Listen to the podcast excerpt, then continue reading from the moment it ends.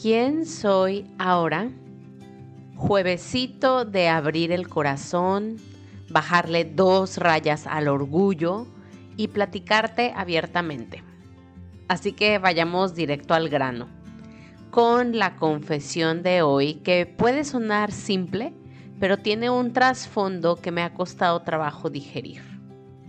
Así que aquí va. Creí que mi misión en la vida, ese gran propósito para el cual yo estaba aquí en la tierra, era ayudar a otros haciendo algo importante y significativo para sus vidas. Y aunque defiendo mucho el tema de que todos somos maestros y alumnos entre nosotros, pues ya me estaba yo desviando con el ego agrandado de que yo sí o sí tenía que crear algo para enseñar a otros seres humanos a ser mejores. Y créeme que cuando se hace desde el sentimiento de grandeza arrogante, esto simplemente no funciona, pues deja de ser genuino y viene desde un espacio de querer recibir reconocimiento de todo aquel que se topara conmigo y mis creaciones. Y pues ha sido un descubrimiento que paulatinamente se me ha ido mostrando con más claridad con el paso del tiempo. Yo no vengo a salvar la vida de nadie. No estoy aquí para decirle a otros que están mal.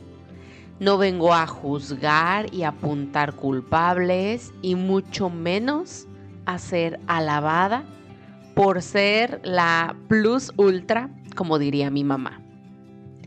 Y es que para mí ha sido de gran influencia las redes sociales, en donde estos últimos años he visto crecer a cientos de personas.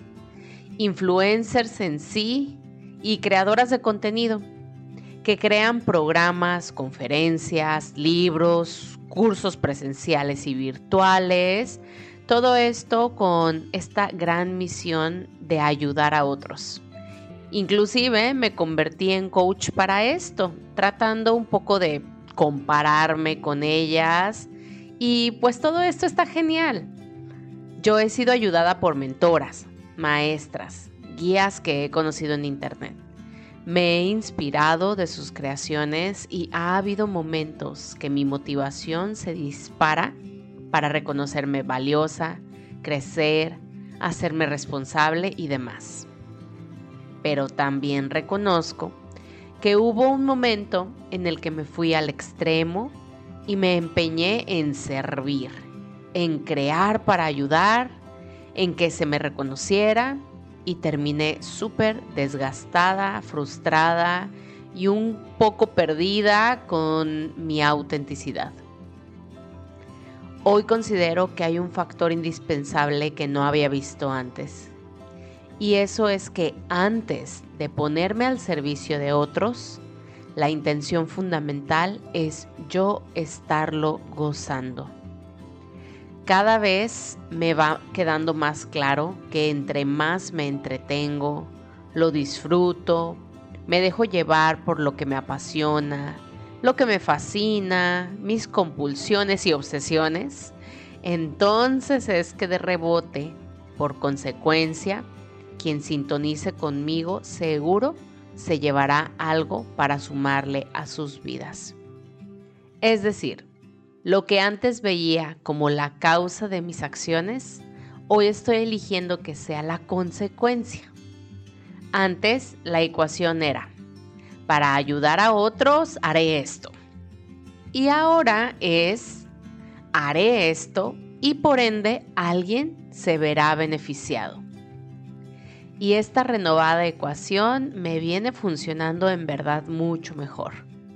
Haciendo lo que quiero desde una sensación más relajada, más conectada con quien realmente soy, con mi energía, con el universo, sin sentir esa presión autoimpuesta de cumplirle a alguien y simplemente hacerlo por y para mí.